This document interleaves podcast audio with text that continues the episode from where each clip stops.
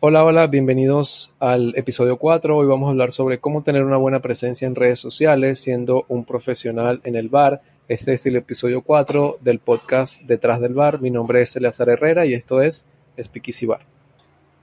Antes de presentarles a nuestro invitado especial, me gustaría hablarles un poco acerca de nuestro grupo de Telegram. Si trabajas en el área de alimentos y bebidas, te puedes unir allí a la conversación, al grupo global que tenemos en Telegram, barespeakeasy.com barra Telegram y allí se pueden eh, incluir a la conversación. También los invito a seguirnos en Instagram, YouTube y Facebook con el usuario SpeakBarisi, también lo pueden encontrar allí. Recuerden que siempre estamos subiendo actualizaciones del mundo del bar en, para toda Latinoamérica. Así que, sin más preámbulo, les presento a Heiker Bustamante. Heiker es eh, especialista en marca personal, creador de contenido, ayudando a muchas personas a eh, hacer crecer su marca personal en las redes sociales. Heiker eh, es venezolano residenciado acá en República Dominicana y ha trabajado con Juan Carlos Rodríguez. Tiene un podcast también muy interesante que los invito a seguir. Se llama Soy Doer. Y pues nada, Heiker, gracias por tu tiempo y bienvenido. Gracias a ti, hermano, por, por por la invitación, Eliasa. Eh, de verdad muy honrado de estar en tu podcast eh, y te felicito porque eres una marca personal en potencia que está diversificando su mensaje en un canal tan importante como son hoy en día los podcasts. La intención que tenemos de conversar un poco hoy es eh, en esta colaboración unir un poco dos temas importantes como son las redes sociales y cómo podemos tener una buena presencia en redes sociales siendo unas personas que trabajamos detrás del bar, eh, generalmente tenemos horarios nocturnos y a veces en las mañanas nos cuesta un poco eh, tener algo de tiempo, entonces más o menos por allí va los, puntos que vamos a tratar hoy y como mi primera pregunta, Heiker, sería ¿cómo puedo saber yo en qué red social debo estar? Siendo... Ok, mira, es, es genial esa pregunta, porque por lo general nos apuntamos a las que todo el mundo habla, pero hay algo bien importante y es que hablando específicamente, ¿cómo se le dice? Un bartender, ¿no? Sí. Ok, eh, si un bartender desea gestionar su marca personal, ¿qué red social debería usar? Hay que entender del contenido que se va a compartir bien. Y yo creo que uno de los contenidos más fáciles de promocionar es el educativo. Hay cuatro pilares, educativo, inspiracional, que lo pueden tomar nota, vale para atrás el podcast para los que lo escuchen inspiracional, engagement y venta. Entonces, si una persona dice, bueno, yo, yo trabajo en barra, bien, yo soy un bartender y quiero gestionar mi marca personal y posicionarme, que es la relevante, ¿dónde debería yo estar? Hay que tener una red social principal y una secundaria. ¿Por qué? Porque las personas, tú y yo usamos Messenger, no sé si te acuerdas de Messenger, hi MySpace. Wow. y yo le decía, yo le decía temprano en un masterclass que estaba dando clases, y les decía como que, mira, nosotros todos usamos hasta Badu. Yo me acuerdo que yo tenía una cuenta de, de un hotel donde tú conocías gente de, de, todas partes del mundo. Y cuando te das cuenta el comportamiento de la red social, tú entiendes cómo se van a comportar en el futuro. Correcto. Es decir, Instagram puede llegar a desaparecer. No estoy diciendo que va, pero puede. ¿Qué no va a desaparecer? Bueno, no va a desaparecer tu página web, no va a desaparecer YouTube, porque son motores de búsqueda, no son redes sociales, son motores de búsqueda. Entonces, imagínate que, eh, Elías, una persona dice, yo voy a empezar a enseñar terminologías. Mira esto, para que se lance sus primeros capítulos. Terminología de un bartender. Okay. Y comienza a usar, explicar video por video cada terminología bueno, no sé eh, cómo decir las terminologías del marketing. Yo expliqué en el primer episodio qué es un público objetivo, qué es target. Después, qué es un punch, qué es apps. Yo empiezo a usar todas las palabras que usamos en, nuestro mundo y comienzo a crear capítulos de cada uno. Y comienzas a educar a otros. Entonces tú vas a causar un efecto en YouTube o en Instagram, que son las redes sociales que yo pudiera recomendar. Okay. Em, entre red social y buscador, bien. Y esta persona que se dedica a ser bartender, de pronto, hermano, está teniendo, se está convirtiendo en, en un, una especie de consultor y referente en su sector, porque él está educando a quienes? A los bartenders. Correcto. Quien quiera ser bartender va a aprender de él. Entonces ya ahí crea una percepción diferente. Recuérdate que el marketing no es una guerra de productos, es una guerra de percepciones. Okay. Basándonos en esto, ya tú tienes cómo posicionarte frente a tus colegas. Ahora, ¿cómo hago yo para que me contraten? Perfecto, entonces pues, empezamos a hacer mezclas de tragos, experimentos. ¿Qué pasa si yo mezclo el ron con el café y le pongo un poco de cacao puro? O sea, tú comienzas a explorar y te vuelves ¿qué? referente en otro sector, en tu público objetivo, que serían tus clientes. Y ahí de pronto ya tienes a un bartender posicionando su marca personal, que ya cuando lo contratan no cobra lo que cobra todo el mundo. ¿Por qué? Porque está posicionado tanto en frente a sus competidores, porque los educa, y también frente a sus consumidores. ¿Por qué? Porque les enseña. Okay, okay. Eh, eh, entendamos esto. Es una guerra de percepciones. Eso es para perforar el mercado. Hablo de perforación de mercado, no hablo de sostenibilidad de cliente. Porque luego entonces viene algo que se llama fidelización.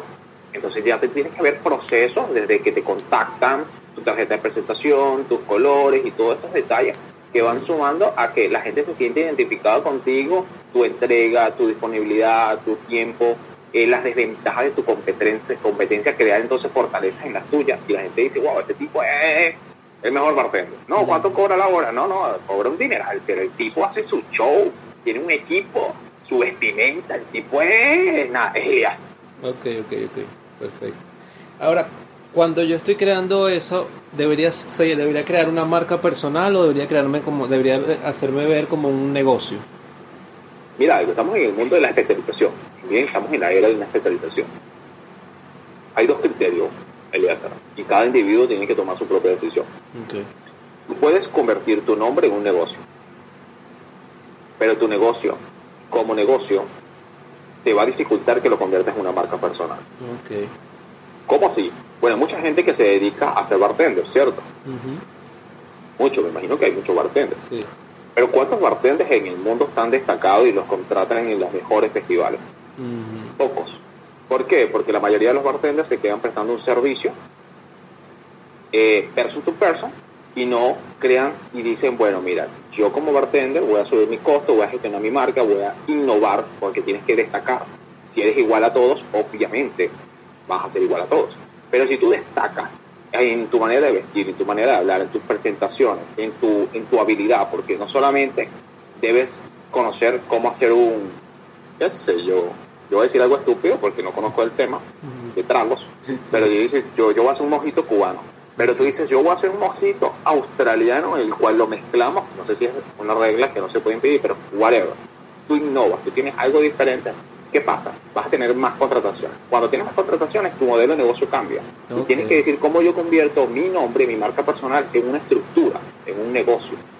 Entonces, de pronto, hasta ya te da para comprar una, una, una, un asistente y tú le dices, no, mira, eh, contacta con mi asistente y alguien te lleva la agenda. Entonces, ya tú tienes todas las noches. Y luego tú dices, me estoy cansando de toda esta vaina. ¿Qué puedo hacer? Listo. Yo voy a sacar la primera academia con certificaciones online y físicas, en el cual van a recibir un entrenamiento del proceso de todo lo que debe saber un bartender. Y no solamente eso, también como yo tengo una experiencia ya en redes sociales, yo lo voy a capacitar para que aprendan a venderse correctamente en los medios digitales. Y de pronto, hermano, de aquí a cinco años ya tú tienes una academia, te están contratando súper carísimo. ¿Y dónde naciste? No, nací en un bar. Correcto. Pero claro, yo te estoy diciendo el largo, el cuento largo corto, pero creo que es la vía correcta, bien. Perfecto, perfecto. Ok, siguiente, ¿cuál sería, qué, qué paso yo debería seguir para tener una excelente presencia en esas redes sociales que ya mencionamos? ¿Cómo, cómo? ¿Qué, qué, qué pasos yo debo seguir para tener una excelente presencia, por ejemplo, en, en estas redes sociales que mencionamos? Ok, mira, lo primero que tienes que hacer uno, uno, uno, es en la construcción del ser. Una marca personal se construye desde adentro, no desde el talento. ¿bien? Y cuando entendemos esto, te entiendes que ni la mejor idea se vende sola. Por ende, no importa si eres muy bueno, si no tienes una estructura interna a largo plazo, no vas a poder eh, crecer. Entonces, ¿qué, qué, qué, cualidades y qué habilidades debo tener antes de lanzarme estas redes sociales? lo primero que tienes que hacer es determinar tu público objetivo. ¿Quiénes son? Te contratan solamente, tú te especialistas como el mejor bartender de, de cumpleaños para jóvenes adolescentes. O prefieres ser un poco más ejecutivo cambias el cliché y hasta vas en corbata con un traje azul y zapatos marrones porque te dedicas a hacer presentaciones para ejecutivos. Entonces de ahí, sin darte cuenta, estás determinando el target en el cual te vas a mover. Lo segundo es que tienes que tener como, como toda marca un estilo. Bien, y no hablo de un estilo de ropa nada más, sino hablo también de un, estilo visual. ¿Qué colores te componen? ¿Qué colores? ¿Cómo eres? O sea, ¿eres hard? ¿Eres violento? Eh, hasta escuchas heavy metal y eres tatuado y te gustan las presentaciones con fuego y todo el cuento. Eso puede ser una opción, pero también puede ser otra opción de irte más un poco a lo clásico.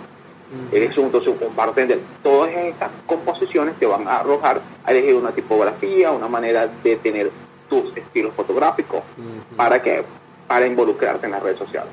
Ahora hay algo. Esto se escucha muy complicado, pero si yo te dijera de que no importa, sino que debes empezar y después mejorar. Entonces ahí nos quitamos un poco la venda y decir, nada, lo importante es yo empezar a hacer videitos con mi teléfono que se está apagando y voy a empezar a meterme en el medio. Porque estás a un post de que te conozcan, pero no sabes cuál es. Correcto. Ok, entonces eso va muy de la mano con otra pregunta que te iba a hacer, que hablan acerca del estilo de tu feed y el tipo de foto que tú deberías sacar. Entonces sería más o menos, eh, va relacionado a lo que tú me acabas de mencionar, ¿no? Que lleva una, misma línea de colores, de estilo de letras. Bueno, mira, mira, mira algo. Los feed. Hay cierto sabor. Hay que tener un feed bonito, no que tener un fic bonito, sí o no. Lo importante es el contenido. Si tu contenido es bueno, aunque tu fic sea feo, tu contenido lo van a consumir porque es bueno. Hay mucho contenido bonito, mucho fic bonito, pero con un contenido con ausencia de sustancia. Vacío. Entonces, no importa, no importa si tú contratas un diseñador y nada, haces el mejor fic del planeta, si de pronto tú solamente estás enseñándole cómo servir agua con azúcar. O sea, sí, forma eso, ¿sí me entiendes? Pero si tu contenido es bueno, entonces no tengas miedo ¿Qué te puedo decir yo? ¿Qué estilo, estilo de foto? Que fue la otra pregunta. Lo importante es documentar, no crear. Bien. ¿Cómo así, Heiker? Bueno, nada, que mientras tú trabajas, mientras tú estás en un show, tú te puedes grabar. Tú puedes hacer la inversión de una, de una, de una cámara de un Mimo que cuesta 400 dólares y las bichas te graban en una gran amplitud, te graban en, en 4K, te recogen audio y tú la pones fija ahí en el bar y que te grabe a ti cada vez que haces un trago. Y eso lo vas posteando, ¿sabes? Documentas el trabajo, documentas el detrás. Comparten tus stories. Señores, mira, hoy me voy a poner a experimentar un domingo porque voy a experimentar un nuevo trago.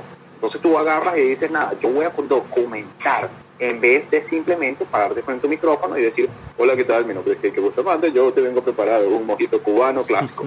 no, documenta, documenta frente a tu frente a tus clientes en el bar. Y si no tienes trabajo, pues te toca crear ¿Sí me entiendes? Pero lo más idóneo, porque nos ayuda muchísimo, por ejemplo, ahora mismo yo estoy grabando esto, pero adivina qué voy a hacer. Voy a sacar varios extractos de un minuto para publicarlo en Instagram. Y a su vez, eh, estuve en, una, en Masterclass temprano y tenía una cámara grabándome para agarrar varios extractos de video mientras yo hablaba dando clases, sacar unos extractos para GTV y YouTube y también mis podcasts. Entonces yo documento, no creo. Perfecto, perfecto. Entonces, eh, sí, el otro punto también iba más o menos de eso, que ya también me lo estás comentando. Eh, no, generalmente no tenemos para un diseñador gráfico un community manager, entonces eh, obviamente lo que podemos hacer es eso, ir documentando el día a día. Y yo creo que uno de los puntos más importantes es ser constante, ¿no? Porque eso es lo que, lo que mejor premia las redes sociales. Sí, mira. Mm, supongamos lo siguiente. Tú abres un negocio, ¿verdad?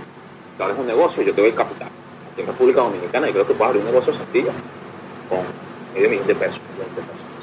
No hay un kiosquito chiquito y tal, un refrigerador que compres usado. Y chévere, tú tienes tu, tu, tu, localcito, ¿no? Pero si lo abres, solamente cada 15 días adivina qué va a pasar. Estás jodido. Claro. Estás jodido. Pero ¿qué pasa si comienzas a abrir hasta los días feriados?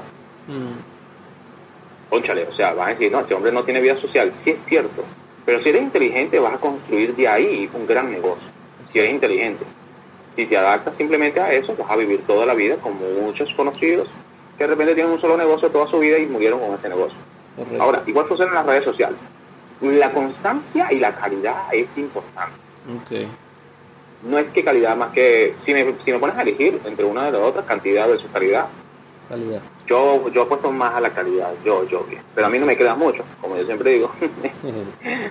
pruébalo tú a ver qué tal, pero yo apuesto más a la calidad. Ok, ok, ok, perfecto. Pues eh, nada, me gustaría, Heiker, que nos dejes un poco, nos comentes un poco sobre tus redes sociales, cómo te pueden ubicar. Mira, Eleazar, yo estoy muy emocionado, muy emocionado por lo que estás haciendo. Bien, de verdad, fuera de juego. Me gusta porque estás en un sector diferente. Siempre tengo a mi lado a mi, a mi partner, socia, amiga, eh, Jan Suriel, y la mayoría de nuestros clientes son personas que están en una industria muy parecida. Tú estás incursionando y puedes ser referente por cómo lo estás haciendo. Eh, todas las personas que están escuchando esto, eh, les digo, estoy para servir. Mi nombre es Heiker Bustamante. Pueden encontrarme en Google, eh, porque es un poco difícil de, escribir. Escriben Heiker Bustamante. Y ahí van a aparecer mis redes sociales. Recuerden que una marca personal, la importancia y la ciencia es que pueda dejar una huella en su entorno. Por ende, se le dice marca. No importa lo que te dediques, si es bartender, déjale una huella y no de quemadura a tus clientes.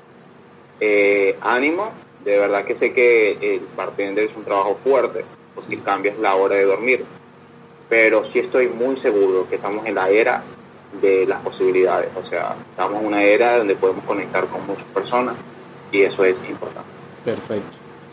Pues nada, muchas gracias, Erki. Me gustaría en, en un futuro luego volver a hacer alguna otra colaboración. Muy agradecido por, por tu tiempo. Sí, me, gustaría ver cuándo coordinamos, ya esto es aparte, pero me gustaría cuando coordinamos para invitarte a un episodio de YouTube y me hables de una posición de bartender. Eh, en tu, porque me agrada, me agrada tu proyecto, ¿vale? Te mando un gran abrazo, mi hermano. Muchas gracias, un abrazo, Heiker. Siempre, Vale, Heiker. Entonces ahí, ahí, ahí cortaríamos ya el,